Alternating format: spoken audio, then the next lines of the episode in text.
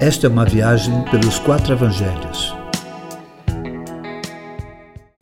Ovelhas e bodes. Ainda no contexto da sua vinda, Jesus conta esta parábola que fala de separação entre ovelhas e bodes. Sendo Jesus pastor, ele cuida de ovelhas. Portanto, ao chegar, separa suas ovelhas dos bodes que viviam misturado entre elas. As ovelhas chama para o lado direito e os bodes para o lado esquerdo. Enquanto as ovelhas são chamadas para receber a herança do reino de Deus, os bodes manda que se afastem dele para um lugar que chama de inferno, lugar este preparado para o diabo e seus anjos. Qual o critério que Jesus usa para identificar ovelhas e bodes? O critério de Jesus foi enxergar quem viu as necessidades em seus semelhantes e se apresentou para supri-la. Em outras palavras, ele viu quem servia aos seus semelhantes na sua geração. Ele viu os que não se transformaram em servos inúteis.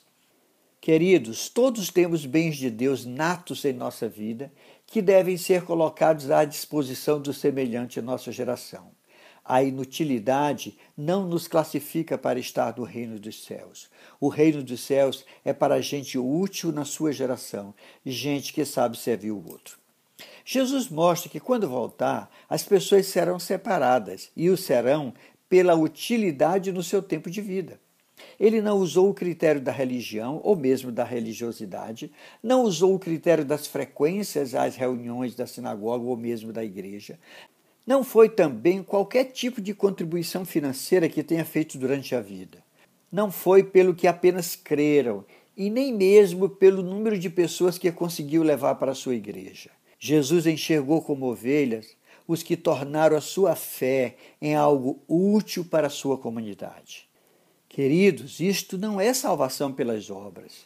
Jesus morreu, logo todos morreram. É o que Paulo ensina. Mas os que creram nele aprenderam a transformar a sua fé em algo útil para os seus semelhantes. Eles não transformaram a sua fé em uma religião vazia, em um misticismo sem sentido. Não fazem do ser igreja uma mera instituição ou um clube religioso, ou mesmo lugar para aplacar a sua consciência. Quem de verdade creu em Jesus tem a percepção aberta para as necessidades do outro em seu mundo. Quem assim não viveu não terá o privilégio do reino dos céus. Ficará de fora e lá haverá choro e ranger de dentes. Esse lugar, chamado inferno, não é para gente, para ser humano, mas sim para diabos. Gente, ser humano, para ir para o inferno, tem que se tornar diabo, pois o inferno foi feito para ele e seus anjos. Um ser humano, queridos, vira diabo quando se desumaniza quando age como não humano, quando não há serviço ao outro, quando não há amor, cuidado, quando não há misericórdia ou perdão. Gente, para se tornar diabo, basta deixar de ser gente, deixar de ser humano, deixar o seu lugar, a sua posição.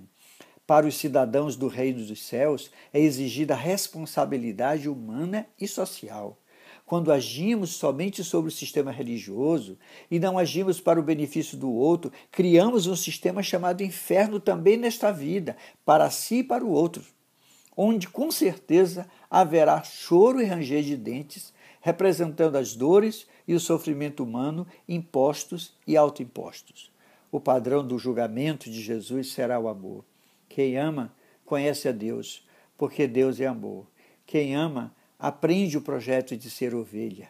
Portanto, o que estabelece a diferença, queridos, entre ovelhas e bodes, ou entre os que estarão no reino e os que não estarão no reino, é a capacidade de ver Jesus no outro e se dispor a servi-lo. O que vocês fizeram, alguns dos meus menores irmãos, a mim fizeram, disse Jesus.